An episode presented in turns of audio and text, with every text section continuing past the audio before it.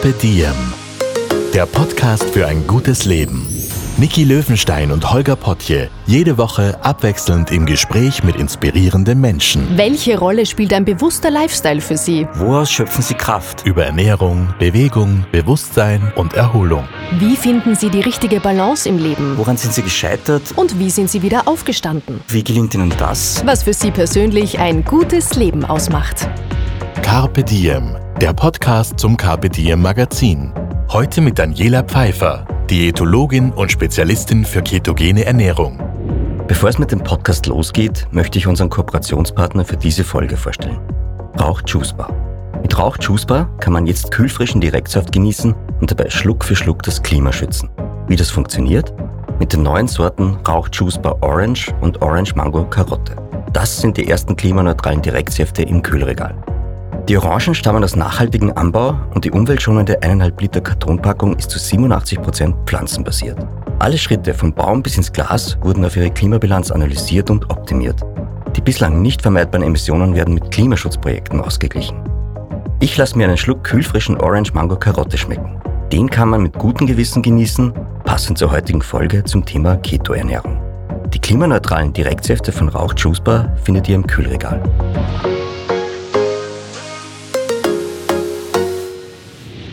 Hallo und herzlich willkommen im Podcast von Carpe Diem. Hallo, grüß dich. Voll schön, dass du es heute geschafft hast. Äh, wir sitzen heute hier und das war, glaube ich, ein Wunsch von dir, weil du wahnsinnig gern da übernachtest im Hotel Schwalbe in Wien, im tiefsten Otterkring, würde ich sagen. Ja. Und du hast mir im Vorgespräch schon erzählt, das ist ein Hotel, das dir ans Herz gewachsen ist. Ja, absolut. Das ist wie ein Heimkommen. Es ist so ein heimeliges, kleines Boutique-Hotel, ähm, Retro bis zum geht nicht mehr und einfach herzlichst. Und wir sitzen da heute in der Küche oder eigentlich im Frühstücksbereich sitzen mhm. wir. Du hast mir schon gesagt, im Hintergrund, da ist ein Wurlitzer, der noch funktioniert, unglaublicherweise. Ja, ein echter Wurlitzer mit, mit allen Originalteilen drinnen. Naja, er spielt drei Lieder, dann fängt er an zum Jajern, aber voll entzückend. Und wenn man ganz lieb ist, dann wird er auch eingeschalten. Und was auch total lieb war, du bist extra nach Wien gekommen, auch um diesen Podcast aufzunehmen. Du bist normalerweise in Tirol daheim. Ja, genau. Mhm. Das war ein weiter Weg. Ja, mein Gott. So, gleich durch Österreich mit Railjet, das geht gut. Jetzt, jetzt haben wir einen Railjet auch noch beworben für dich. Du bist Spezialistin für ketogene Ernährung. Und wir haben uns gesagt, wir würden gerne das Thema auch mal besprechen und einfach ganz viel darüber lernen. Einerseits, weil ich glaube, da gibt's ganz viel äh, Aufholbedarf auch in Sachen Wissen, was ketogene Ernährung ist und wofür sie gut ist und was man damit alles machen kann und wie sie dein Leben verändern kann.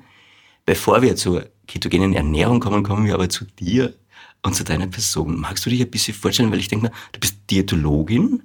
Ja. Ähm, das ist aber wahrscheinlich ein Berufswunsch, den man als kleines Kind noch nicht hatte, oder doch?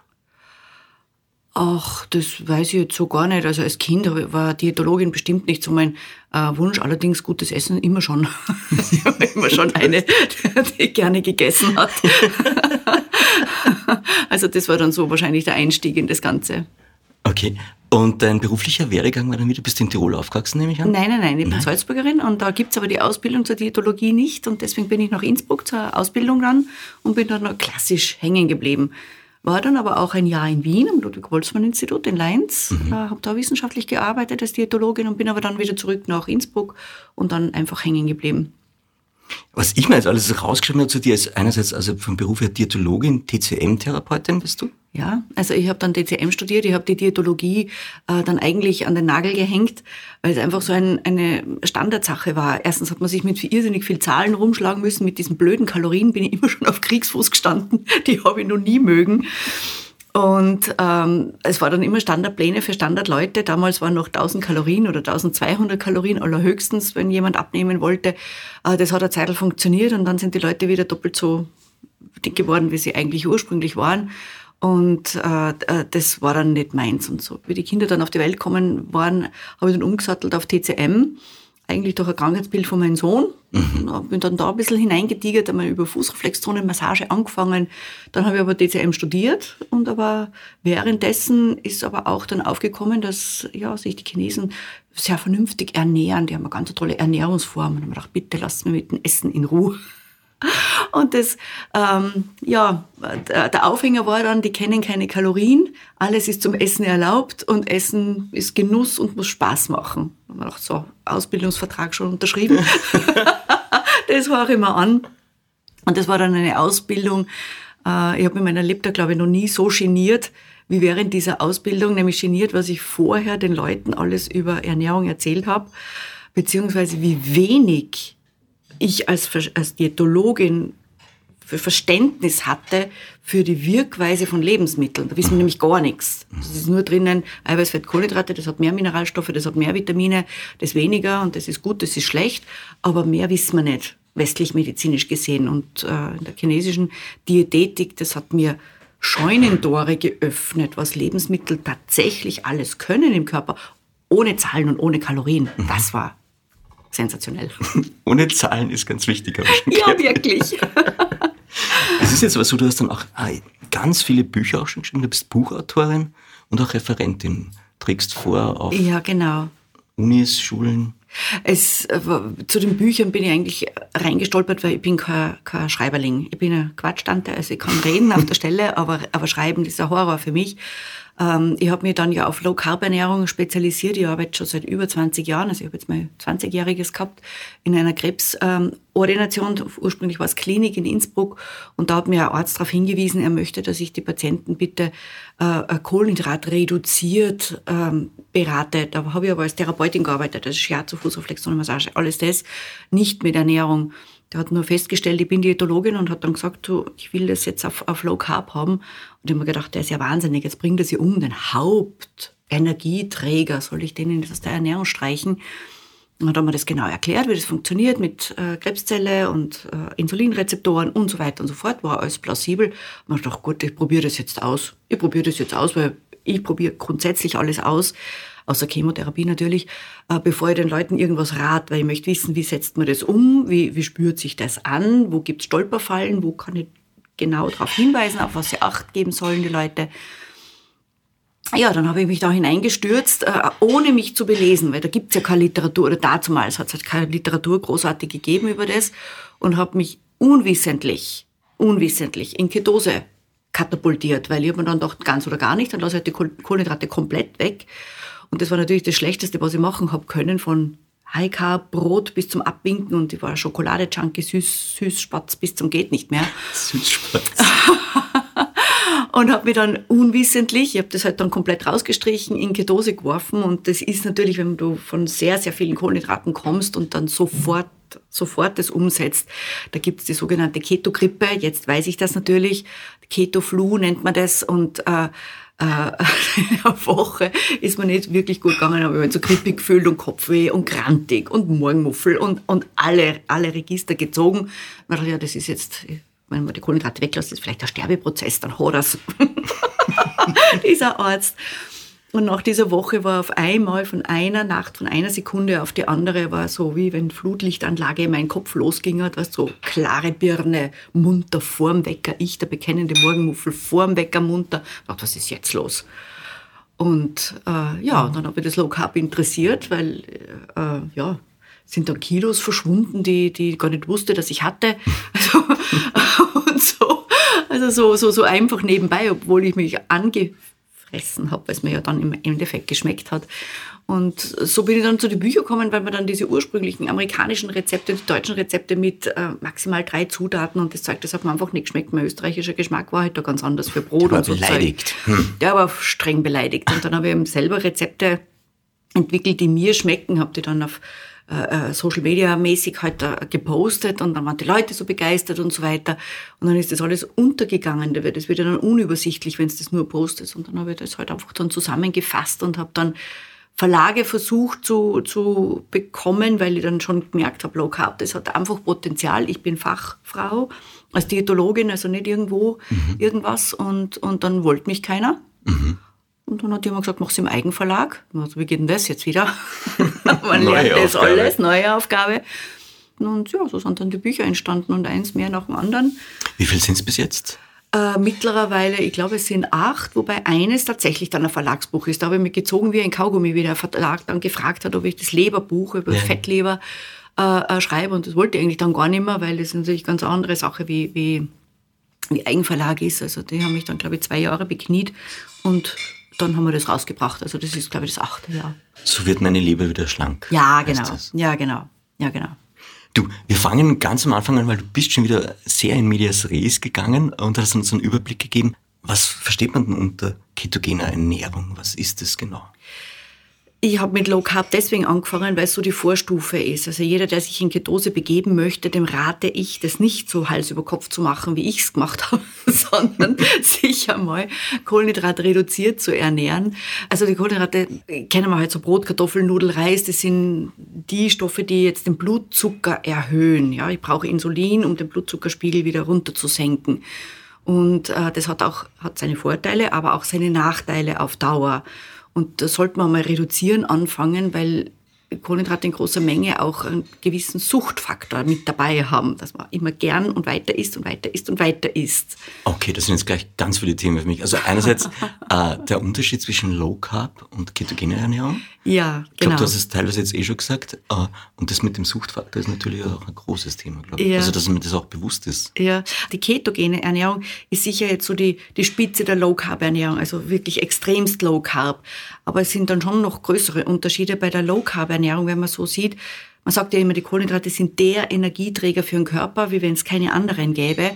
Tatsächlich ist bei der Low Carb Ernährung ist man im sogenannten Kohlenhydratstoffwechsel. Da nimmt die Körperzelle die Glucose, die anfällt, also durch die Kohlenhydrate, die werden ja runtergebrochen, da schwimmt ja kein Volkanweckerl im Blut rum. Also das wird ja zerstückelt in, in Glukoseteilchen. Da wird also diese Glucose als Energieträger hergenommen und Fettsäuren. Die kommen jetzt über die Ernährung oder vom Körperfett, was schwer ist, wenn Glucose da ist. Mhm. Also das haben wir diese zwei Energieträger. Dann haben wir eine geringe Insulinreaktion. Also wir haben die Insulinreaktion, die ist da. Und was aber ganz wichtig ist zu wissen, bei der Kohlenhydratverbrennung entstehen immer die sogenannten freien Radikale. Die hört man, die kennt man. Wir haben im Hintergrund Hotelbetrieb, was ich total schön finde. Ich finde es auch gut, dass man das hört. Wir waren gerade bei den freien Radikalen. Ja, also die freien Radikale kennt man so hinlänglich, weil die werden in der Werbung dann natürlich auch immer beschimpft. Die sind böse, sind sie auch, die sind zellzerstörend. Aber man braucht dann Antioxidantien, um die zu binden und zu neutralisieren. Die wird der Körper ja selber oder macht der Körper ja selber. Also bei der Kohlenhydratverbrennung, wenn ich die in den Ofenzelle hineingebe, entstehen freie Radikale. Und äh, die Antioxidantienproduktion im Körper geht aber dann zurück gleichzeitig. Das ist blöd. Mhm. Wenn wir jetzt im Gegensatz die ketogene Ernährung hernehmen, da haben wir als Energiequelle ja jetzt die Glucose nicht, weil die, also haben wir nur ganz wenig im Blut, wir haben immer Glucose mhm. im Blut. Die macht der Körper ganz selber, da ist er ganz, ganz brav. Aber ganz wenig, so, so viel er halt braucht. Und da haben wir als Energiequelle jetzt die Fettsäuren, aus der Ernährung oder aus dem Speck. und als zweites die sogenannten Ketonkörper. Die entstehen, wenn der Körper keine Kohlenhydrate bekommt. Das ist ein ganz ein normaler physiologischer Vorgang. Ich erzähle dann schon noch was dazu, was die Ketonkörper eigentlich sind. Da gibt es nämlich noch eine ganz interessante Verbindung. Also die zwei Energieträger haben wir. Und was ganz, ganz toll ist, wenn ich jetzt eben diese Ketonkörper und Fettsäuren in diesen Brennofenzelle hineinwerfe, entstehen keine freien Radikale, beziehungsweise nur ganz, ganz wenig. Also es ist ein physiologischer Vorgang, weil der Körper vergiftet sich ja nicht selber, mhm. will das ja nicht. Und da entstehen keine freien Radikale und gleichzeitig steigt die Antioxidantienproduktion im Körper. Und Antioxidantien kennen wir aber als Anti-Aging-Mittel. Also alles, was an Anti-Aging so verkauft wird, teuer verkauft wird, könnte man gratis haben, wenn man sich dementsprechend ernährt. Und diese Anti-Aging-Ernährung ja, umsetzt. Und das ist wirklich eine, eine tolle Geschichte. Das heißt, äh, das habe ich nämlich für mich jetzt zusammengefasst bei ketogener Ernährung auch. Fett macht jetzt nicht automatisch immer Fett, Na, richtig? Nie. Und nicht alle Fette sind gleich, beziehungsweise. Das sowieso nicht, ja, genau. Ja, genau. okay. Das heißt, äh, im Grunde ernähre ich mich fettreicher, aber mit den richtigen Fetten. Genau, ich ernähre mich auf der einen Seite fettreicher, das kommt jetzt drauf an, auf mein Körpervolumen. Mhm. Okay. Habe ich genug Fett zum Hergeben, dann muss die ketogene Ernährung nicht äh, äh, extrem fett sein. Sie ist sicher fettreicher wie jetzt eine fettarme Ernährung, sagen wir mal so. Ich sage immer, man soll einfach äh, hausverstandsmäßig mit dem Fett umgehen. Es fällt ja ein Haupt... Nährstoff, die Kohlenhydrate fallen weg, die werden ziemlich runter reduziert, sie sind nicht weg, weil mhm. ich habe die Ballaststoffe, ich habe das ganze Gemüse, Nüsse, Kerne, Samen, das habe ich ja alles dabei werden stark runter reduziert. Jetzt habe ich einen großen Pool an Kalorien, wenn wir sie doch einmal erwähnen, hätte ich, habe ich jetzt noch zur Verfügung. Und jetzt brauche ich hochwertige Fette, also da geht es wirklich um die Qualität der Fette. die der Körper unbedingt braucht, weil er muss ja Hormone herstellen, er muss Zellen aufbauen, Zellen regenerieren. Das Hirn besteht äh, aus einem großen Anteil an Fett, braucht auch das Fett dazu äh, zum ja, Hirnschmalz aufbauen, sagen wir es mal so. Schönes Bild. ja, wirklich, das ist mir jetzt gerade so spontan äh, geschossen. Hauptenergieträger fürs Hirn sind im Übrigen die Ketonkörper. Kriegt er beide Nährstoffe, nimmt er immer die Ketonkörper zuerst her, weil die einfach mehr bringen. Ganz so tolle Geschichte. Ähm, ja, also die, die, die, die hochwertigen Fette braucht er zum Restaurieren, sagen wir mal so. Mhm. Ja? Und für die Energiegewinnung, da kann er ja dann den Speck hernehmen. Also ich esse einen Teil der Fettkalorien, die ich zur Verfügung habe, mhm. einen Teil esse ich in Form von hochwertigen Fetten. Okay. Und den Rest, den er dann jetzt noch an Energie braucht, den kann er sich ja dann von Bauch, Speck, sonst irgendwo hernehmen. Aber das heißt, der Körper lernt dann um, dadurch, dass du. Du trainierst den Körper um vom Kohlenhydratstoffwechsel wieder mhm. zurück zum Ketostoffwechsel. Wir kommen in Ketose auf die Welt und wir sind als Babys in Ketose, solange wir gestillt sind, bis die Mutter mit der ersten Banane daherkommt. Und Babys und Kleinkinder sind auch ganz extrem schnell in Ketose. Es ist ein physiologischer, ganz normaler Vorgang.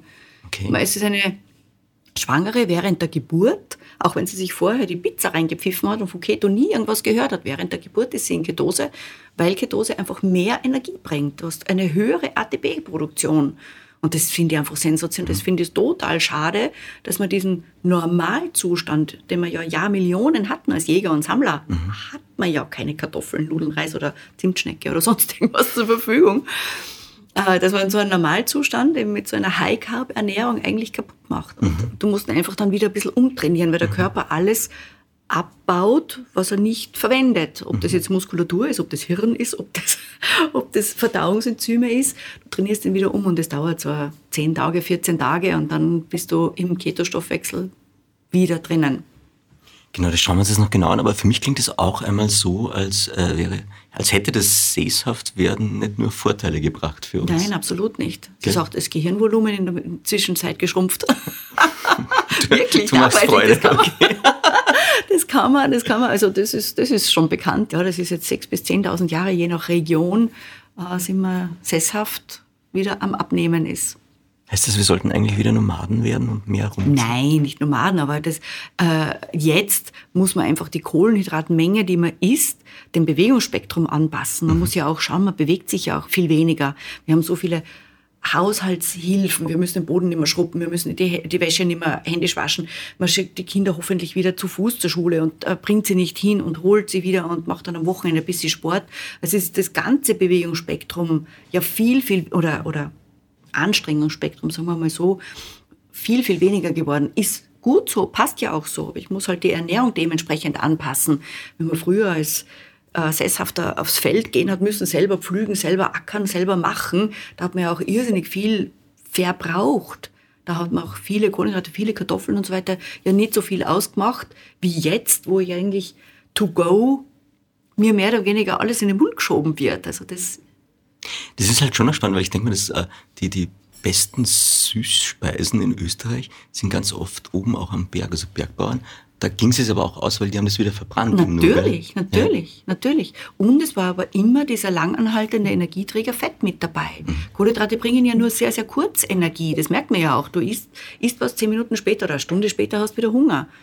Und wieder Hunger und wieder Hunger. Und wenn du jetzt aber was Fettreiches isst, äh, zum Beispiel, dann bist du satt ohne, also Protein und Fettreiches, weil der, der Hauptsättigungsfaktor ist, sind eigentlich die Proteine. Dann erst das Fett und die Kohlenhydrate eigentlich nur ganz, ganz kurz. Und der Nachteil ist halt, dass wenn du, wenn du viele Kohlenhydrate isst, also ich bin jetzt nicht gegen Kohlenhydrate, aber die Menge, wenn die nicht stimmt, du brauchst irrsinnig viel Insulin, dass, das, dass der Zuckerspiegel wieder in die Norm runterkommt. Und das Insulin ist fies. Auf der einen Seite verräumt es die Glucose, das ist ja schön. Auf der anderen Seite sperrt es die Fettzellen zu. Über Stunden. Also heißt, du hast keine du Möglichkeit, du hast keine Möglichkeit, Fettabbau zu betreiben, wenn Insulin die Zelle zusperrt. Und es blockiert aber auch Fett. Wir hätten fettabbauende Hormone die können nicht, wie sie wollen, wenn das Insulin so vor der Zelle steht und sagt, niet. Also du isst in der Früh dein, dein, dein Müsli mit Honig und Obst und, und Getreideflocken und willst dann Bauch-Beine-Po-Einheit machen. Ja, Muskelaufbau ist möglich, aber Fettabbau nicht. Also deswegen ist das so eine blöde Situation, dass du eigentlich mit dem Gewicht ziemlich stabil bleibst, bis zunimmst äh, weil die Muskulatur ja schwerer ist, Ja. weil du Fett nicht abbaust, aber Muskel aufbaust zum Beispiel. Also das ist und das Zeitfenster, wo du es verbrauchst, ist sehr, sehr kurz, eine Stunde, anderthalb, so innerhalb dessen du die Kohlenhydrate abbauen würdest, wenn du dich bewegst. Okay. Also das Müsli in der Früh biegt am Abend auf der Hüfte und wenn du am Abend sportelst, dann hast du Pech gehabt. Das heißt, ich müsste eigentlich gleich nachher sporteln? Genau. Oder vorher schon? Ja, genau. Also so in diesem Zeitrahmen dann halt rum. Okay. Wo dann Und diese, der Zeitrahmen aber wie groß? Ne? Nur, nur eine Stunde, anderthalb. Das ist nicht sehr viel. Und du musst aber gescheit sporteln, dass du das jetzt wieder los wirst. okay. Ich habe gerade was gelernt. Ja. Ihr Männer seid sowieso im Vorteil, ihr habt nicht dieses Hormonchaos, was wir Frauen haben. Also da geht sowieso leichter. Haben wir ich kriege kriege immer Schimpf von Männern, wenn die auf Low-Carb-Ernährung um, umsteigen. Ich kriege immer Schimpf. Also ich habe schon ein paar Mal Anrufe gehabt, dass das ein teurer Spaß ist, weil jetzt alle Hosen nachjustiert werden müssen, weil sie so viel Kleidergrößen kleiner sind. Also das geht bei Männern sehr, sehr schnell.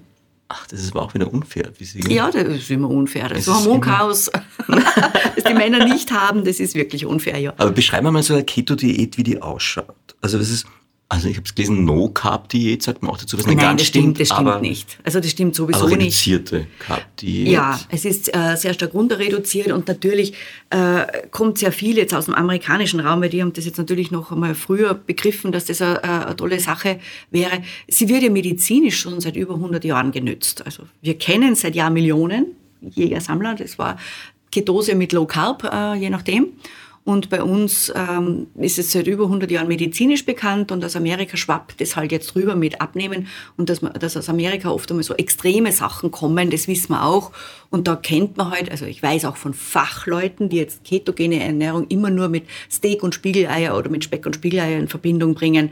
Und das ist natürlich definitiv un- ungesund, wenn ich das auf Dauer mache. Ja, darum will ich ja als Fachfrau anderen Fachleuten das beibringen, Schulen. Deswegen haben wir ja auch eine Ausbildungsgruppe oder Fortbildungsgruppe ins Leben gerufen und äh, äh, damit eben dieser Blödsinn aufhört. Das besteht nicht aus Speck und Spiegeleiern, sondern du hast deinen Proteinbedarf gedeckt mit hochwertigen Proteinen. Das können Eier, Fisch, Käse genauso gut sein. Du musst nicht Fleisch essen, wenn du nicht möchtest, aber natürlich ist äh, hochwertiges Fleisch auch nicht ausgeschlossen. Mein Ansatz ist immer hochwertig, also bei allen Lebensmitteln, wurscht was, ja. Also es geht um die Qualität. Es geht Produkte. immer um die Qualität. Also du musst es dir schon selber wert sein. Du bist wirklich, was du isst, beziehungsweise verdaust. Und wenn du willst, dass dein Körper nur Ramsch als Zellen aufbaut, dann musst du ihm Ramsch bieten. Gibst ihm Hochwertiges, baut er Hochwertiges um. Er kann nicht zaubern, das geht nicht, aber er kann sehr viel leisten. Und dann kommen zu deinem Proteinbedarf, Proteinen, kommen dann noch äh, diverse Gemüse dazu, sehr, sehr viel Gemüse eigentlich. Also ich habe noch nie in meinem Leben so viel Gemüse gegessen wie seit Keto. Äh, Aber und da das nur, man, Entschuldige, dass ich dich unterbreche. War das immer so, dass du Gemü- Gemüse gern gegessen hast? Nein, Oder? nein. Ich bin aber Süßspatz und da passt kein Gemüse. Aber, okay, aber Also wie kamst du dann zu dem Punkt, wo es auf einmal wirklich gut geschmeckt hat? Ich habe nicht gesagt, dass mir richtig gut schmeckt, aber ich esse es jetzt einfach mehr. Also, Wissend. Weil es sonst fad wäre, dass- weil du jetzt nur, nur, keine Ahnung, Eierspeise hast ohne nichts, das ist ja fad, nicht? Mit der Zeit. Na, und wenn es zubereitet und sonst was ist, man kann es ja super köstlich, ist meistens in Suppenform, da mag ich es am allerliebsten und so. Und da ist viel Gemüse dabei. Äh, man schaut dann schon, es gibt dann natürlich Gemüse, das etwas süßer ist. Das ist am Anfang natürlich nicht schlau, wenn man sich mit Kürbiscremesuppe versucht, in Ketose zu bringen, das funktioniert nicht. Aber Blattgemüse geht zum Beispiel, Champignon, Pilze aller Art, das geht in größ größeren Mengen, Zucchini, Brokkoli, Kaffeeol, alles das geht in, in großen Mengen, kann man das dazu essen. Also ist sehr, sehr gemüselastig, dann sind die Proteine mit dabei und dann geht man halt vernünftig mit Fett um. Also du kannst da, wenn du, wenn du jetzt zum Beispiel Fleisch isst, deine Kräuterbutter drauf tun, du kannst ohne abzumessen, Kaffeelöffelweise, kannst du normal Olivenöl über einen Salat drüber geben. Du schwenkst das Gemüse äh, in etwas Butter. Aber es heißt nicht, dass man permanent Sahnesoßen, Sahnesuppen und so weiter essen muss. Das müssen Hochleistungssportler, die keinen Körperfettanteil haben. Die müssen ihren Energiebedarf natürlich dann in Form von Fett decken. Und die, oder ja, Proteine, halt Protein, äh, habe ich gesagt, bedarfsgerecht und dann rauffahren mit dem Fett. Aber das betrifft eigentlich nur Leute ohne Körperfettanteil und das sind Hochleistungssportler oder Schwerkranke. Also bei denen muss man sich bemühen, dass sie den Energiebedarf decken, weil der Vorteil oder Nachteil der ketogenen Ernährung, weiß ich nicht, äh, ist, dass man so extrem satt ist, weil man eben gut Proteine, gut Fett isst, jetzt ist man so satt und über den Hunger drüber essen ist viel schwieriger als rechtzeitig aufhören, wenn man sagt, ich bin einfach satt, ich kann jetzt nichts essen, ich mag jetzt nichts essen. Und deswegen nimmt man auch so gut ab, sagen wir mal so. Und satt abnehmen, ohne Kalorien zählen zu müssen, ohne alles zu tracken, abzuwiegen und äh, kalkulieren und sonst immer. Essen ist zum Essen da und nicht zum Rechnen. Für das ist natürlich eine herrliche Ernährungsform. Ja, das klingt total gut. Äh, magst du jetzt mal erklären noch, äh, was da in dem Zustand der Ketose genau passiert? Weil du hast gesagt, du bist eigentlich anfangs unabsichtlich in den Zustand mhm. gekommen, nicht wissend. Aber was passiert in unserem Körper und, und was heißt das? Ja, das ist jetzt so, wie wenn du jetzt beim Auto einen normalen Benziner in einen Turbodiesel verwandeln möchtest. Da gibt es halt ein paar so Umbauprozesse wieder zurück ins, in die Norm, wenn wir so auf die Welt kommen. Mhm. Das heißt, er produziert einfach jetzt wieder die paar wenigen Enzyme, die er braucht, um aus Fettsäuren Ketonkörper herzustellen. Das macht die Leber, das macht die sowieso. Das ist, wenn du jetzt, was ich, drei Tage Brechdurchfall hast oder aus irgendeinem Grund fasten möchtest oder sowas, dann switchst du relativ schnell in Ketose. Dann fährt die Leber mit der Produktion der Ketonkörper rauf. Das wird oft einmal so beschrieben, dass die ketogene Ernährung eine Fastenimmitationsernährung ist. Du setzt den Körper in einen Art Fastenzustand.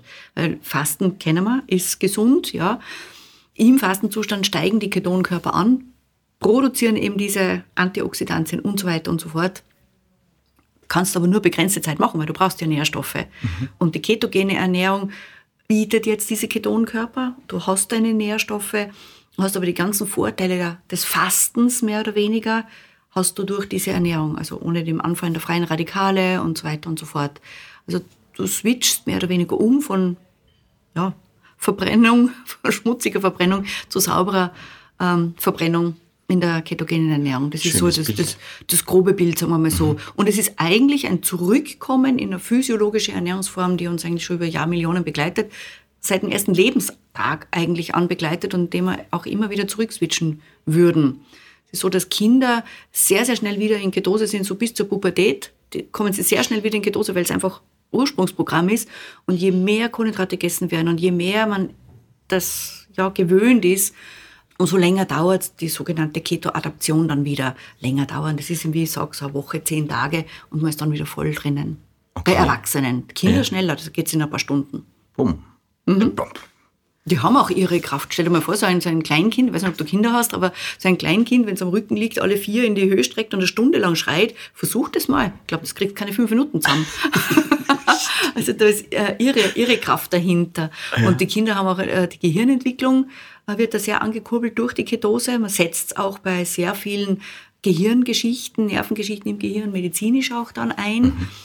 Äh, man merkt es auch am Gehirn als allererstes, also das Gehirn ist ja die zentrale Schaltstelle im Körper, kann man sagen. Und wenn da die Ketonkörper anfahren, das merkst du im Hirn als allererstes. Also du bist auf einmal so munter und so klar und so ich gehe immer ganz gezielt in Ketose, wenn ich unterrichte, zum Beispiel am Wochenende. Und wenn ich dann merke, dass die, dass die Leute das Timeout-Zeichen machen und sagen, können wir bitte mal eine Pause machen, weiß ich, okay, ich bin in Ketose, die kommen nicht mit, die können also mithalten, sie brauchen Pause. Also bei mir ging es durch. Okay. Das klingt nach Speedy Gonzales-Modus. Es ist Speedy Gonzales-Modus. Wenn ich dann am Heimfahren bin, am Sonntag am Abend meistens, dann, mhm. dann muss ich mich richtig runterholen, dann mehr oder weniger mit Banane. Da ist ja dann eine Banane oder sowas, dass ich im Zug dann richtig von dem Level runterkomme, dass ich wieder auf, auf ja, damit ich dann nochmal schlafen kann in, der, in der Nacht. Es ist wirklich eine Speedy Gonzales Geschichte. Also es machen ja sehr viele Hochleistungssportler, auch ähm, Schachspieler, wenn sie in die Meisterschaften reingehen, gehen die ganz gezielt in Ketose, weil du wirklich, also im Hirn merkt man es am aller, aller schnellsten und meisten. Okay, das klingt echt faszinierend. Es ist wirklich jetzt, toll. Also wirklich, wirklich toll. Also ich misst die Ketose ja mittlerweile jetzt nicht mehr, sondern ich merke es wirklich, wie ich an, anflut, wie, wie ich speedy drauf bin. Mhm. Super. Ich kenne mich ja. ich würde gerne einen Blick in die Geschichte auch werfen. In den 70er Jahren gab es einen Robert Atkins, der hat mhm. äh, die Low Carb Diät entwickelt. Ist eigentlich schon Keto, was der gemacht hat. Der hat es am Anfang ganz extrem gemacht eben sage ja diese amerikanischen Extreme, das ist natürlich dann ziemlich verschrien gewesen, weil da war es die erste Phase zum Hineinkommen war nur Speck und Spiegeleier und natürlich holen das dann die Fachkräfte und sagen, oh Gott, das Speck und Speck und Speck und so. Aber dass der das ja nur eine Woche lang macht und das ja ein Hilfsmittel ist, um schnell in Ketose zu kommen und nach einer Woche passiert gar nichts. Mhm. Leute gehen ja auch monatelang oder jahrelang McDonalds und passiert nichts, nicht? Ja, ja. Erst später, ja. es passiert schnell was, aber ja, das, das, ist ja nebensächlich. Aber wenn du mal versuchst, Speck und Spiegeleier äh, in Fachkreisen anzubringen, dann ist das schlimm. Also der macht das nur in der ersten Phase. Und mittlerweile gibt es die sogenannte Modified Atkins Diet, MAD nennt man das dann, die MAD Diet. Und die wird jetzt medizinisch eingesetzt eben äh, für ketogene ähm, Empfehlungen, zum Beispiel bei epileptischen Kindern und so weiter, geht's in die MAD. Das ist auch der Punkt, weil ich dann gelesen habe, dass scheinbar schon in den 20er Jahren die Keto-Diät mhm. entwickelt wurde, aber um gegen Epilepsie zu helfen. Epilepsie, äh, ja, Epilepsie beziehungsweise auch Diabetes. Also das war die Ursprungsempfehlungen, ich habe das gesehen, so von alten Aufzeichnungen der Diätologen oder Diätassistenten, Ernährungsberatern damals halt, was man bei Diabetes so gegeben hat. Immer dann, wenn es noch keine Medikamente gegeben hat, hat man das mit der Ernährung gemacht. Lass die Ernährung deine Heilmittel sein. Das war halt so. Und sobald Medikamente da waren, wird's ähm, beiseite geschoben, die Ernährungsform. Auch jetzt noch bei Epilepsie dürfen Kinder erst oder Eltern erst instruiert werden, wenn fünfte oder sechste Medikament nicht greift. Dann erst dürfen sie die ketogene Ernährung empfohlen bekommen. Also das finde ich ganz, ganz schlimm, wenn man sehr, sehr schnell sehr, sehr gute Erfolge hat, wenn sie wirklich in Ketose gehen. Es schadet ja nicht. Es ist ja, du hast ja keinen Nachteil durch die Ketose. Überhaupt nicht, ganz im Gegenteil. Also, das, also ich persönlich finde das ganz schlimm, dass das immer zuerst Medikament und dann Ernährung. Stimmt, das ist wahrscheinlich auch ein westliches Ding, oder? Ja, und dass eigentlich dann Patienten, wenn es ihnen gut geht, also das habe ich selber erlebt, Diabetiker, die sich nämlich selber in Ketose gesetzt haben. Also, weil sie kriegen ja nirgendwo Hilfe. Mhm. Sobald sie das Wort Ketose in den Mund nehmen, als Diabetiker, flippt der Arzt aus, weil der verwechselt das mit einem pathologischen Zustand der Ketoazidose. Da kommen die ja gar nicht hin mit der Ernährung. Ähm, wenn die das aber selber sagen, okay, der Blutzuckerspiegel, weil ich habe mit Blutzucker ein Problem, dann lasse ich ihn halt weg, was ja hausverstandsmäßig ja normal wäre. Habe ich ganz viele solche Patienten. Und dann kriegen die von den Ärzten Schimpf, weil sie das nicht dürfen, weil sie ja dann in diese Ketoazidose kommen könnten, was ja nicht passiert, wenn der Arzt nochmal in Biochemie nachlesen würde. Und ja, äh, äh Blut, äh, Blutzuckerwerte, Langzeitblutzucker und alles das, das verbessert sich drastisch innerhalb weniger Wochen. Und wenn sich dann verbessert hat und sie von den Ärzten gelobt werden und dann sagen, ja, das habe ich dank der Low Carb oder ketogenen Ernährung erreicht, dann kriegen sie geschimpft. Es gibt jetzt natürlich also zwei Dinge an der Stelle. Das heißt, erstens mal, also die traditionelle chinesische Medizin scheint aber da anders zu funktionieren und hat einen anderen Zugang als die westliche zum Patienten oder stimmt das auch nicht? dürfen wir jetzt äh, komplett total nicht vergleichen, weil wir Westler einfach so ein analytisches Denken haben, das ganz, ganz schwer wegzukriegen ist. Also ich glaube, da, da es braucht nur länger, bis man das wieder durchgesetzt hat, dass Lebensmittel mehr machen, als nur aus Zahlen zu bestehen. Die, die DCM ist so jetzt das, der funktionelle Anteil dazu, sagen wir mal so. Die, die schauen nicht, was ist drinnen im Lebensmittel, sondern was bewirkt es denn im Körper? Was macht es denn tatsächlich? Also mein Paradebeispiel ist immer die, die Zucchini und die Zwiebel, weil die sind jetzt analytisch ziemlich gleich. Mhm. Gleich viel Kohlenhydrate, kein Eiweiß, kein Fett, analytisch ziemlich gleich und man empfiehlt es auch gleich jetzt westlich medizinisch gesehen sind beide zum Abnehmen geeignet, weil wenig Kalorien und so weiter und so fort. Aber unser Hausverstand sagt ja schon, das wirkt anders. Beiß einmal in einer Zwiebel und beiß einmal in einer Zucchini. Du hast eine ganz andere körperliche Reaktion da drinnen. Und äh, äh, was wir jetzt auch nicht kennen, ist zum Beispiel die thermische Reaktion. Das finde ich ja so paradox. Wir rechnen ja immer in Kalorien. Was ist Kalorie? Das ist eine physikalische Einheit für Wärmeeinheit. Und wir haben aber tatsächlich null Ahnung von der thermischen Wirkung von Lebensmitteln. Bleiben wir bei dem Beispiel mit Zucchini und, und, und, und Zwiebel. Jetzt haben wir gerade den Winter minus 25 Grad eventuell irgendwann einmal gehabt. Ich serviere dir jetzt ganz ident zubereitet eine Zucchini-Suppe und eine Zwiebelsuppe. Welche würdest du jetzt nehmen?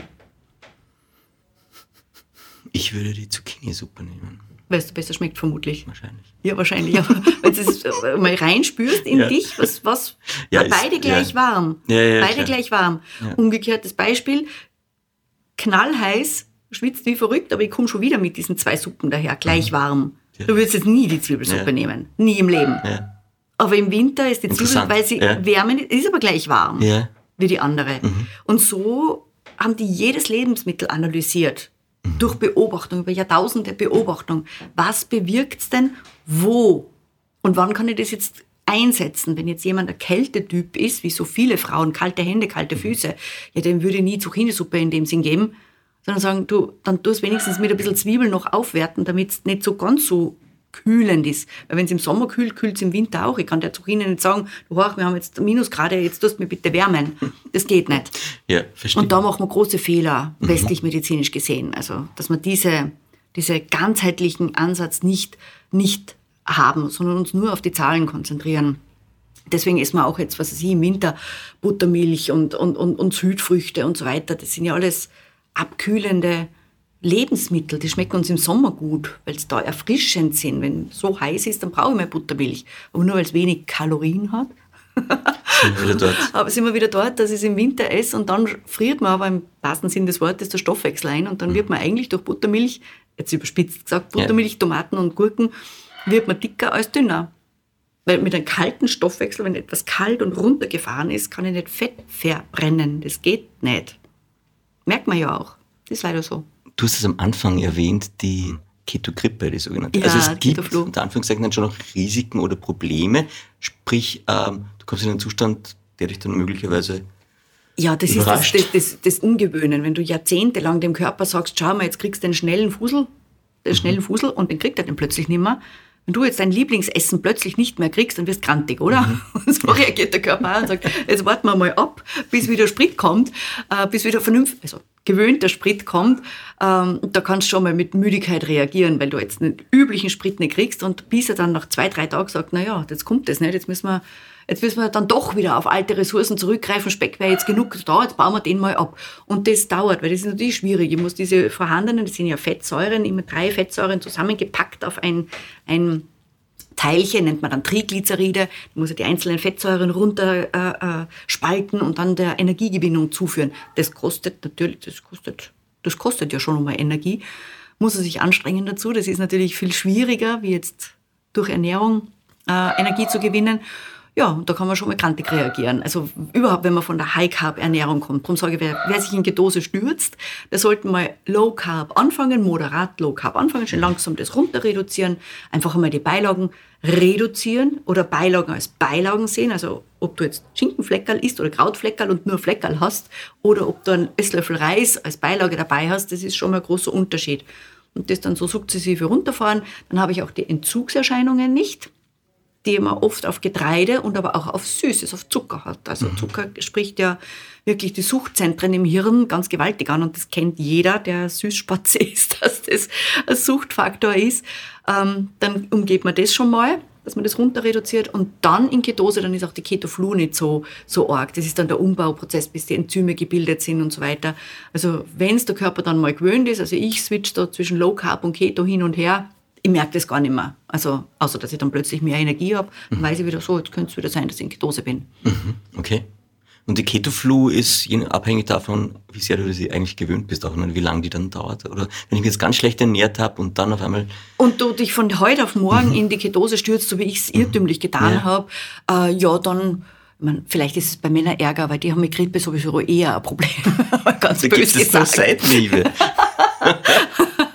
nein, nein, äh, äh, lieb gemeint natürlich. Also Grippe ist nicht gleich Grippe. Also die einen spüren es Ärger, die anderen, ich sage oft einmal, es ist wirklich, dass du ein bisschen einfach Matsch fühlst, so ein mhm. paar Tage, bis immer die Energie dann anfällt, bis die Leber weiß, wie viel Energie muss sie produzieren, wie viel Ketonkörper muss sie produzieren, dass das Hirn, Augen und so weiter funktioniert. Die Zellen, die Glucose unbedingt brauchen, wie so diverse Blutzellen und so weiter, äh, die die Glucose unbedingt brauchen, die versorgt die Leber, das ist die Gluconeogenese. Kohlenhydrate sind ja auch der einzige Nährstoff, die nicht essentiell sind. Du musst sie nicht essen, aber du brauchst Glucose. Nicht essentiell heißt, der Körper macht selber. Und das kriegt er hin. Mhm. Willst du da noch einen interessanten Vergleich haben? Sehr gerne. Ich bin mir sicher, du hast einen. also ich arbeite normalerweise mit Bildern, aber das geht bei Podcasts nicht so. musst mir es vormalen und ich erzähle es Du musst es vormalen, nein. Aber wenn man jetzt so denkt, einen normalen Semmel, ja, oder, oder auch Kornspitz oder zwei Scheiben äh, Schwarzbrot, da lasse ich die jetzt raten, jetzt lasse ich die raten, jetzt machen wir ein Rätselspiel. Ich bin ganz schlecht im Rätselspiel. nein, okay. nein, nein, das kriegen wir hin, das kriegen wir hin. Habe ich schon gesagt, da sind ja die Kohlenhydrate drinnen, in, in großer Form, Stärke zum Beispiel, und die müssen ja dann runtergestückelt werden, damit sie Glukoseteilchen sind, weil nur als Glukose kommen sie im Blut vor. Das macht der Darm, ja, der zerstückelt es und dann kommen diese Glukoseteilchen ins Blut. Lass sich jetzt schwer vorstellen, wie viel Gramm da im Blut rumschwimmen. Also ich bin ein ganz schlechter Zahlenmensch. Also ich kann jetzt, ich weiß jetzt nie, wie viel sind denn 56 Gramm oder so irgendwas von etwas mengenmäßig. Kann man nicht vorstellen. Aber wenn du dir jetzt diese Teilchen nimmst und die zusammenbackeln würdest, Würfelzucker kann man sich vorstellen, mhm. oder? Wie viel Würfelzucker glaubst du, kann sich der Körper aus einer Semmel, aus einem Kornspitz, zwei Scheiben Vollkornbrot oder sowas, wie viel kann er sich da Rasteln, so an, wenn er das runterbricht und dann Oh Gott, ich bin da ganz schlecht. In, Na, was ähm, schätzt das? so? in einer Semmel. Ja. Also ist nicht Zucker drinnen, sondern Ja. aus der Stärke baut er sich, Ja, ja, ja, oder sp- splittert er runter. Halben Würfelzucker? Halben? Äh, Nein. Knapp daneben, es sind circa elf. Zwischen neun und elf. ist- Ja. Ja. Boah, das ist aber scary, okay? Ja, das ist scary. Wenn ich da jetzt noch sage, also man, äh, äh, im, im Blut braucht man einen Zucker. Also wir haben ja den normalen, nüchternen Zuckerspiegel, den der Arzt bei der gesunden Untersuchung misst. So zwischen 60 und 100 ist der so in der Norm. Jedes Labor hat also ein bisschen andere Normwerte. Aber diesen Zuckerspiegel müssen wir haben, dass wir überleben. Wenn er runtergeht, Koma, tot, geht er nicht runter. Das macht der Körper schon. Aber diesen nüchternen Zuckerspiegel, den müssen wir konstant im, im Körper haben. Wenn ich da jetzt die nächste Rätselfrage stelle, wie viel Zucker, schätzt du, schwimmt in deinem Körper rum? Als ausgewachsenes Mannsbild nehmen wir wieder diesen freien Zucker, packeln ihn zusammen in Würfelzuckerstückerl. Wie viel meinst, schwimmt da in dir rum? Mit, mit der Semmel hast du mich jetzt total Nein, mit, also die Semmel, du hast jetzt keine Semmel gegessen, gar Okay. nichts, so einfach im, im nüchternen Zustand, wie viel Zucker ist lebensnotwendig, das in deinem Körper rumschwimmt, in Würfelzucker gemessen. Soll ich das sagen? ja, bitte. 1,6 Würfelzucker. Tatsächlich. 1,6. Ich habe rauf und runter gerechnet, also Ja. auch mit pathologischen Zuckerwerten dann schon, also auf zwei bin ich nicht kommen. Aber lassen wir es jetzt mal einfach bei zwei Mhm. sein. Sagen wir, du bist ein zwei Meter Schrankmensch mit 10 Liter Blutstoff, 6 bis 8, dann könntest du vielleicht auf zwei Würfelzuckerstückerl kommen. Und das macht die Leber, dass konstant dieser, diese zwei Würfelzuckerstückerl im, im Körper rumschwimmen, kriegt sie hin. Zwei Würfelzucker ist nicht viel. Und jetzt schießt du in der Früh der Semmel mit Honig oder Marmelade, vielleicht nur eine zweite, am Vormittag dann dein süßes Teilchen und Mittag ist dann deine Nudeln, Schinkenfleckerl, sonst irgendwas. Das sind natürlich um Wesentliches mehr wie jetzt die Semmel. Und da ist es völlig wurscht, ob Vollkorn oder nicht. Das äh, sagt nur, ob die Geschwindigkeit, ob das schnell ins Blut geht oder langsam. Die Menge kommt an. Die Menge ist da. Ich sehe schon, wir müssen eine Keto-Diät-Einkaufsliste machen. Du brauchst noch nicht viel. Du Okay. kommst billiger weg, hast nicht viel und bist dafür länger satt. Und jünger. Anti-Aging Ja, das stimmt. Anti-Aging, das haben wir vergessen. Das Anti-Aging haben wir vergessen. Das ist ganz wichtig. Was ich mir notiert habe, nämlich Fakten zu Keto und was man vielleicht nicht weiß, also maximal 50 Gramm Kohlenhydrate pro Tag bei einer Keto-Diät, ist ja, das richtig? das ist jetzt oder? wieder das analytische Denken Okay. Mhm. von uns Westlern, äh, dass man sagen, dass wir das vorschreiben. Also es brauchen auch viele Leute, dass man sagt zwischen 30 und 50 und so und so viel Prozent Fett und so und so Proteine und nicht zu viel und nicht zu wenig und das und dort, damit es wieder kompliziert wird. Tatsache ist, wenn der Körper dann einmal Ketose wieder gewöhnt ist, dann kann man auch mit den Kohlenhydraten moderater werden. Das heißt, ähm, manche vertragen ein bisschen mehr, das kann 60, 70 Gramm sein, manche dauerhaft weniger. Also das kann man nicht sagen, da ist jeder individuell, wobei es ja nicht dramatisch ist. Ich muss immer wissen, wegen was mache ich es denn? Wenn ich es jetzt aus Anti-Aging-Gründen mache oder Gewichtsgründen oder so, dann ist es ja nicht dramatisch, wenn ich mal einen Tag nicht in Ketose bin. Jede Low-Carb-Stufe ist schon einmal sehr, sehr viel wert, zum Beispiel Richtung Anti-Aging oder Gewichtsreduktion. Absolut. Also das ist jeder, jeder Brösel, Semmel, weniger, ist da schon viel wert. Und da ist es echt nicht, nicht dramatisch, ob ich mal 70 oder 50 oder sowas ist. Ist es ein medizinischer Grund, warum ich in Ketose sein muss, dann muss ich genau sein. Weil dann geht es darum, dass wirklich die Ketonkörper permanent im Blut erstens vorhanden sind und zweitens möglichst, wenn geht, hoch. Und da muss ich dann schon genauer schauen. Und da bin ich dann im medizinischen Bereich, aber das betrifft ja jetzt den, den Kunden da nicht, sagen wir mal so. Das stimmt, aber das, wenn ich dich richtig verstanden habe, wechselt man dann eigentlich immer zwischen Low Carb und, und Keto-Ernährung hin. Kann man, kann man. Also ich habe zum Beispiel selber ein Hashimoto, äh, bin Hashimoto erkrankt, also Schildgr- äh, Schilddrüsen-Autoimmunerkrankung. Und mir tut's nicht gut, mir persönlich dauerhaft in Ketose zu sein. Also ich werde dann flipprig. Also ich bin mit dem Medikament ziemlich Kann man überhaupt nicht vorstellen. ich bin äh, ziemlich scharf mit dem Medikament eingestellt, weil es mir dann da am besten geht. Und je länger ich in Ketose bin, umso, also die er- ersten Tage überhaupt nichts, aber drei, vier Wochen, das ist unangenehm für mich. Einfach nur unangenehm. Und dann gehe ich halt wieder Richtung Low Carb. Und ich lebe Mhm. hauptsächlich Low Carb und gehe dann immer wieder in Keto-Phasen. Überprüft es aber auch jetzt nimmer. Ich habe jetzt wieder so eine Testphase vor mir, kurz vor Ostern mache ich jetzt wieder so eine Testphase wegen was Bestimmten. Da gehe ich halt dann ganz gezielt wieder in Ketose, um das zu testen. Mhm. Wenn ich jetzt äh, Keto-Diät mache und sage, ich möchte tatsächlich was abnehmen, wie schnell merkt man da was? Wenn Na, du als Mann sowieso schnell. Ja, klar. das haben wir ja, das Thema hatten wir ja schon.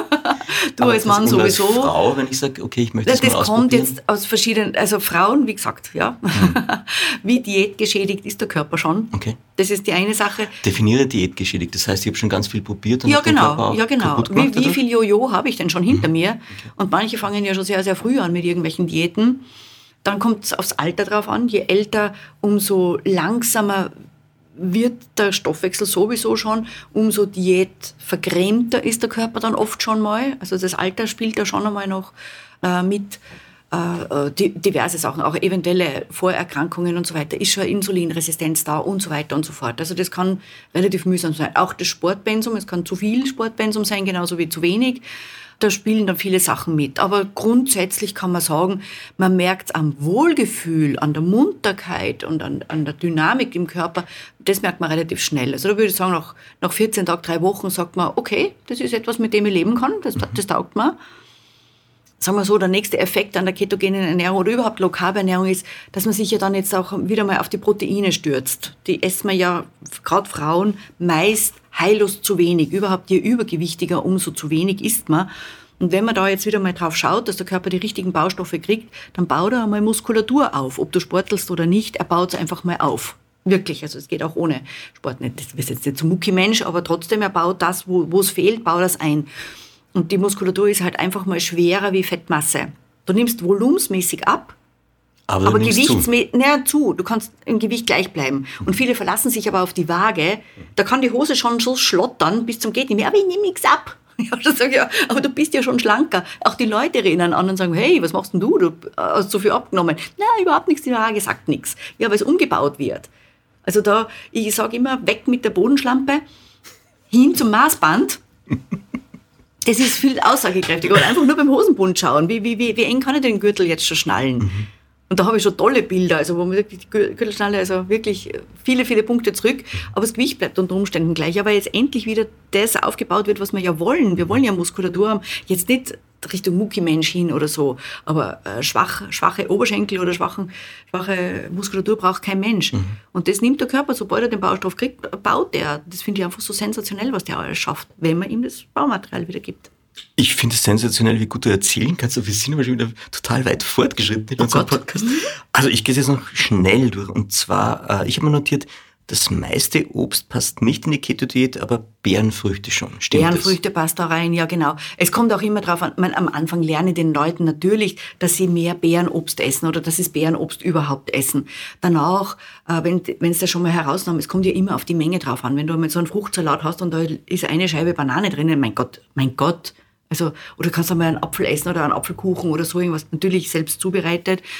Ah, das kannst du alles essen. Man darf das dann nicht mehr so, so akribisch sehen. Also ich bin jetzt sehr, sehr undogmatischer Mensch und möchte es den Leuten so, einfach wie möglich machen, äh, weil viele die ketogene Ernährung oder überhaupt Low Carb oder überhaupt irgendwelche Diäten so kompliziert darstellen und eben nur mehr rumrechnen mit Kalorien und dies und jenem.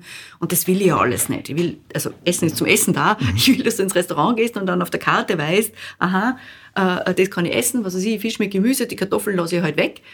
Oder ich sag gleich, bitte ohne Kartoffeln. Meist wird dann schon gefragt, ja, wollen Sie dann ein bisschen mehr Gemüse haben?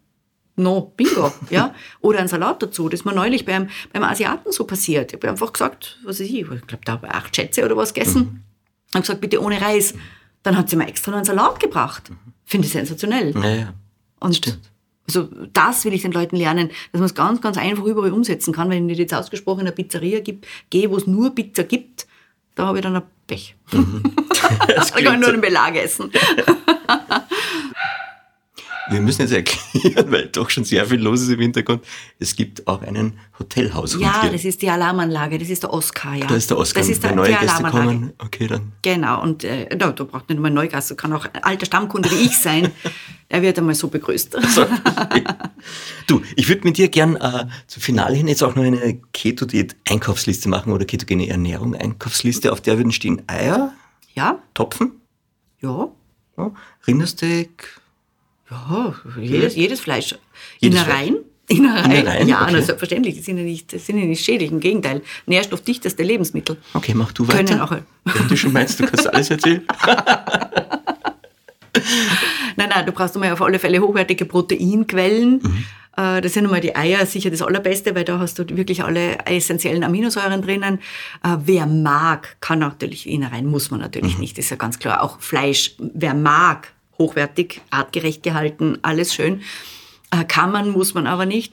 Fisch, auch da wieder gute Qualität schauen. Und ähm, was habe ich jetzt da noch vergessen? Ja, bei den Milchprodukten hochwertigen Käse zum Beispiel. Ja. Das heißt mal so an, an, an hochwertigen Proteinquellen. Dann gehen wir zur nächsten Abteilung weiter. Sagen wir mal bei der Gemüseabteilung. Ja. Da kann man schon mal zuschlagen bei allem das, was Blätter hat. Alle, alles Blattgemüse. Okay. Von Kraut, Kohl, Salaten über alles, was Blätter hat, da bist du schon mal auf der sicheren Seite. Alles, was in eindeutigerweise Schwammerl ist, ob das jetzt Champignon, ähm, äh, Shiitake, Austernpilz, wurscht was, also die haben fast gar keine Kohlenhydrate drinnen. Und dann alle äh, Gemüse, würde ich jetzt mal sagen, äh, zum leicht erkennen, die, die sehr wässrig sind, die wenig Substanz haben. Tomaten, Gurken, Zucchini zum Beispiel. Also da, wenn du sie anschneidest und es kommt Wasser raus, ist, schon mal, ist schon mal gut.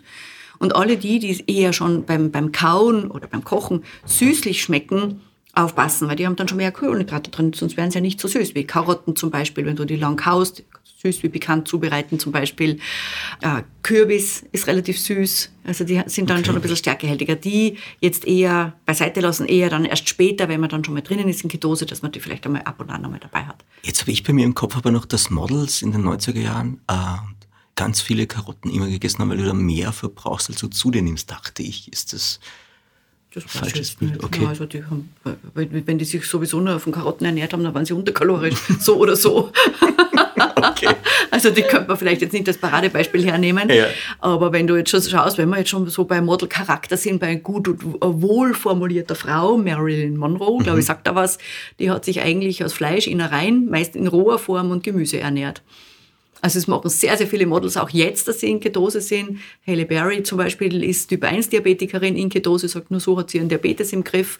Also das sind schon einige. Mick Jagger, wenn er über die Bühne fetzt mit den, seinen über 70, ist er äh, äh, in Ketose. Also die, die switchen so hin und her. Wenn sie es brauchen, wenn wirklich Hochleistung angesagt ist, dann ist Ketose angesagt. Das sind einige. Also das Faszinierend, okay. ja, Jetzt wirklich. bin Ja. ich, ja. okay. Äh, Aber wir sind bei der Einkaufsliste noch nicht ganz fertig. ja, wir müssen ja genau. jetzt noch in die Fettabteilung rübergehen. Ja, Ja, bitte- bitte geh mit mir in die Fettabteilung rüber. in die Fettabteilung. Da brauchen wir eigentlich nur hochwertige Butter, Butterschmalz, Olivenöl. Und wer das noch sehr, sehr genau machen möchte, der besorgt sich auch noch Kokosfett. Das ist das Pendant zu unserem früheren Schweineschmalz. Also Schweineschmalz wäre nicht schlecht gewesen. Mittlerweile kriegt man kein gutes mehr, weil im, im Fett ja immer auch die Schadstoffe gelagert sind. Also wenn ich jetzt von einem Almschwein ein Schmalz kriege, dann schmiere ich mir das bestenfalls aufs Brot. Auf selbstgebackenen Low-Carb-Keto-Brot natürlich. Aber das nehme ich nicht mehr zum Braten her. Also das ist ein, ein, ein Fett, das man zum Braten hernehmen kann. Deswegen nimmt man dann das Kokosfett her. Kokosfett hat den Vorteil, auch der Schweineschmalz, dass es extrem schnell in Ketonkörper umgebaut wird. Das bietet mehr oder weniger schon den Grundbaustoff zu den Ketonkörpern. Da braucht er nichts mehr umbauen, großartig. Okay. Deswegen ist das noch und ist gut erhitzbar. Also wer das noch haben möchte, hat das dabei. Also brauche ich eigentlich nicht mehr wie eins zum Erhitzen, Kokosfett, Butterschmalz zum Beispiel, äh, Olivenöl für Salate und die Butter zum Beispiel zum aufs Brot geben. Oder Rahmsahne kann ich natürlich auch hernehmen. Was kommt jetzt auf die Nicht-Einkaufsliste drauf? Die Kohlenhydratabteilung, also die kann jetzt bei sämtlichen Frühstücksmüslis, äh, Broten, Süßigkeiten, Kuchen, sonstiges, da kann ich ganz getrost vorbeigehen. Also ich bin im Einkaufen relativ schnell fertig. Das heißt Nudeln, Haferflocken, Alles das ist jetzt einmal Kartoffeln auch weg, Ja. Mais. Ja, ja. Süß- ja, Mais. Süßkartoffeln? Nein. Nein? Heißt ja schon süß. Okay. Was ist mit dem Obst? Beim Obst bin ich bei den Beeren gut daheim. Das heißt, alles, wo Beere drinsteckt, Himbeere, Erdbeere, Alles das, alles, das geht einmal auf alle Fälle sehr gut. Und das andere ist, ist einfach die Menge macht's aus. Also ich kann jetzt nicht, wenn es ein riesengroßer Apfel ist, dann ich, und, und ich den jetzt unverzögert esse, das heißt jetzt äh, äh, ohne Nüsse oder nicht in einen Joghurt oder was drinnen, dann könnte das zu viel sein. Da muss ich mich dann schon ein bisschen besser auskennen. Aber ich habe jetzt da auch äh, äh, Fruchtsalat genommen, die haben ein bisschen ein fetteres Joghurt, dann ist das vermischt, dann steigt der Zuckerspiegel auch nicht an, beziehungsweise nur ganz flach. Dann die Nussabteilung haben wir noch, also mit Bitte? Nüsse, alle Nüsse, Kerne, Samen, also Sonnenblumenkerne, Leinsamen, Goldleinsamen, ganz normale, Macadamia-Nüsse, Pekannüsse. Also da kann ich durch die ganze Nussabteilung eigentlich durchfuttern. die sind gut. Die sind gut. Gibt's, sättigen gibt's auch. böse Nüsse? Kann auch? ich auch immer wieder mitnehmen. Also die habe ich auch in Mhm. der Handtasche, wenn ich mal so zwischendrin mal einen Hunger haben sollte, dann sind Nüsse da ganz gut. Cashew? Die Menge macht's aus. Die also Menge. die sind sicher die, die am kohlenhydratreichsten sind. Aber wenn man jetzt so gutes Wok-Gemüse hat und da fünf Cashewkerne drauf sind, dann macht das überhaupt gar nichts aus. Ich weiß, wenn man nur analytisch schaut, ist die Mhm. beste die Macadamia und die böseste die Cashew. Aber wer bitte isst denn 100 oder 200 Gramm Cashew auf einen Dusch? Aufpassen muss ich, wenn ich jetzt so Zubereitungssachen wie Cashew-Mousse oder sowas nehme, wo ich dann mengenmäßig ein bisschen mehr habe, da würde ich dann aufpassen. Aber das sind dann schon so unübliche Sachen, würde ich jetzt mal sagen. Das nimmt man so Cashew-Mousse, glaube ich, habe ich nicht einmal daheim gehabt. Aber Cashewkerne mal ab und an wo drauf, das schon. Also wenn ihr Studentenfutter kauft, dann das ohne Trockenfrüchte, sondern nur mit Nussanteil, gibt's ja auch schon mittlerweile. Okay. Ähm, nur das mit Nussanteil, da ist so eine Nussmischung und die kann man ja dann so mal knappern, wenn man zwischendrin einen Hunger haben sollte. Was aber dann bedeutet, dass die vorhergehende Mahlzeit zu wenig war. Oder, die, oder das Fastenfenster zu lang. Okay. Normalerweise braucht man nicht Snacken bei Keto. Perfektes Schlusswort eigentlich, aber ich habe noch die Fragen, die das Leben stellt an dich. Wir sind schon wieder bei einer Stunde Wahnsinn. Äh, Die Zeit ist verflogen. Vielen, vielen Dank. Wir haben übrigens auch hinter dir Beeren, nein, Ah ja, Karotten Erdbeeren, nicht, aber die Erdbeeren Erdbeeren. sind lieb, ja, das ist daneben die Erdbeeren? Karotten, die sind nicht Sind egal. Karotten auch da? Das ist eine Blüte, oder? Das ist eine Das ist eine Erdbeerblüte, das ist Naja, aber eine futzi kleine Karotte zum, zu einer großen Erdbeere, das geht sich schon seltsame Kombination hier. du, äh, ja, ich würde gerne gern die drei klassischen Fragen stellen, die wir noch im KPD-Podcast immer haben. Die eine ist, was macht ein gutes Leben für dich aus? Was braucht es? Genießen, ohne Zwang genießen und gutes Essen. Hast du ein tägliches Ritual? Dankbarkeit. Also ich bedanke mich in der Früh und ich bedanke mich am Abend. Manchmal schriftlich, manchmal nur gedanklich, manchmal spreche ich es aus. Schön. Danke dir auch für dieses Interview. Ich sage danke Also fürs ich sage es auch des Öfteren Ja, ja. und immer wieder, äh, auch spontan. Gibt es ein Sprichwort oder Zitat, das dich schon länger begleitet? Ja, kümmere dich gut um deinen Körper. Wo soll denn sonst die Seele wohnen? Wir haben bei uns im Magazin auch eine Rubrik, die heißt Fragen, die das Leben stellt. Und da stellen ganz oft auch Kinder Fragen und ich hätte jetzt eine für dich. Oh. Ganz easy. Warum knurrt der Magen, wenn wir Hunger haben? Weil es ein Muskel ist, der sich zusammenzieht, würde ich jetzt mal sagen. Und dann grummelt er, weil er auch was futtern will und sich wieder ausdehnen will. Da haben wir die Antwort. Sehr gut, danke. Dann habe ich nur ein paar kurze, und zwar Yoga oder Kickboxen. Yoga. Kam schnell. Ähm, welchen Titel würde deine Biografie tragen? Ups. Ups, ist ein seltsamer Titel für eine Biografie, aber Mir fällt jetzt nichts anderes ein, Das aber okay. Ups wird jetzt schon etwas treffend sein. Es kam alles anders als gedacht. Also Ups wird's doch, das kommt hin. sehr gut. Was wärst du als Blume? Oh, das ist eine wunderschöne Frage. Das ist eine wunderschöne Frage. Darf man eine wechselnde Blume sein? Darf man ein Blumenstrauß sein? Also ich Okay, wäre wahrscheinlich ein kunterbunter Blumenstrauß. Also Okay. mir fallen jetzt viele, viele Blumen ein, die ich in verschiedensten Situationen wäre. Okay. Also ich würde jetzt da gar nicht ähm, festlegen. Würde vielleicht doch eventuell dann klassisch die Rose nehmen, weil stachelig kann ich ziemlich sein. Ich kann aber auch unter Umständen gut duften, schön sein. Das kann auch passieren. Aber so eine Blume mit stacheligem Anteil, aber ich bin kein Kaktus, das würde ich jetzt nicht behaupten. Nicht behaupten. Normalerweise hätte ich jetzt, was wärst du als Zahl, aber da du keine Zahlen magst, lasse ich die aus und frage dich, was wärst du als Stoff? Was wäre ich als Stoff? Das wird ja immer kurioser. Ja. Naja, auch da wieder etwas flauschig kratzbürstiges. So Frotté kann flauschig bis kratzbürstig Ja, sein. Sehr schön.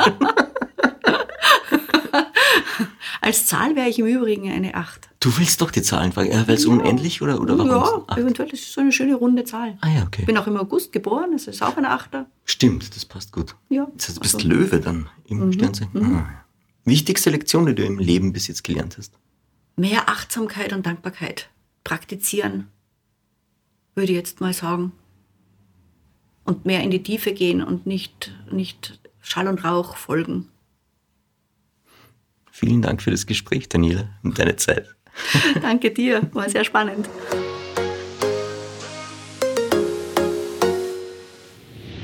Daniela, wir sind im Off, niemand hört uns mehr zu. Und ich habe da was mitgebracht, und zwar eine imaginäre Zeitkapsel. Jesus. Ja, aber ist doch ganz hübsch. du darfst jetzt was reinlegen und in 30 Jahren äh, öffnen wir die, schicken die ins All jetzt dann gleich los. Ähm, was würdest du da reinlegen? Tja, das ist jetzt eine spannende Frage. Aber ich bleibe jetzt mal beruflich. Ich lege da jetzt ähm, einen Zettel, Broschüre, Schwarte, rein mit allen Ernährungsmythen, denen wir jetzt zu folgen haben, von wegen, was weiß ich, Vollkorn ist gut und nur Kohlenhydrate und tierisch ist böse, gesättigte Fette sind böse. Alle diese Mythen kommen da jetzt hinein, in der Hoffnung, dass nach 30 oder 50 Jahren, wenn sie retour kommt, bei uns dauert das immer ein bisschen länger, 50 Jahren, wenn sie zurückkommt, dass alle einen Lachanfall kriegen, was wir für Ansichten über artgerechte Ernährung des Menschen 2022er Jahren hatten. Sehr schön. Du, und ich habe dir noch ein kleines Geschenk mitgebracht in Form einer Schoki. Und da ist eine Message drin. Und Ein wenn du Küsschen ein von dir, das Küsschen, finde ich auch Baci, voll nett. noch dazu, ja, italienisches Küsschen. Das darf ich jetzt essen. Das darfst du jetzt essen, Das wenn ist du im magst. Übrigen Low Carb. Es ist Low Carb. Ähm, Wenn man es im Gesamten sieht, du weißt ja nicht, was ich im restlichen Tag jetzt an Kohlenhydraten das esse. ist auf jeden Fall sehr Und wenn ich nur Zugang. das esse, Ja, ist es Low Carb. sehr Ich sage ja jetzt nicht, wir sind ja offen, es hört uns niemand Ja, zu, dass nein, ich wahrscheinlich, zu, wenn ich ja. in Wien bin, ist Demel einfach angesagt bei mir. Ah, also da Demel. ist der Demel angesagt und da wird wahrscheinlich dann heiße Schokolade fällig sein oder sowas. Heiße Schokolade. Ja, also dann wird es nicht mehr Low Carb, aber mein Gott, genießen. Ich habe gesagt, genießen. Sehr richtig. So, ah, da steht, da steht, da steht der Spruch. Was ist ein Freund? Ein anderes Ich. Hm. Sehr schön. In diesem Doch. Sinne, Wunderbar. schönen Tag. Danke dir auch. Mehr von Carpe Diem gibt es auf Soundcloud, Apple Podcasts, Google Play oder Spotify. Jetzt abonnieren und liken. Wir freuen uns über eure Kommentare und sind direkt über podcast.carpediem.live erreichbar. Das Diem Magazin erscheint alle zwei Monate. Besucht auch unsere Social Media Portale auf Facebook, Instagram und YouTube und unsere Website carpediem.live. Carpe Diem, der Podcast für ein gutes Leben. Nächste Woche Niki Löwenstein im Gespräch mit Andrea Schutti, der Direktorin des Wiener Kindermuseums Zoom.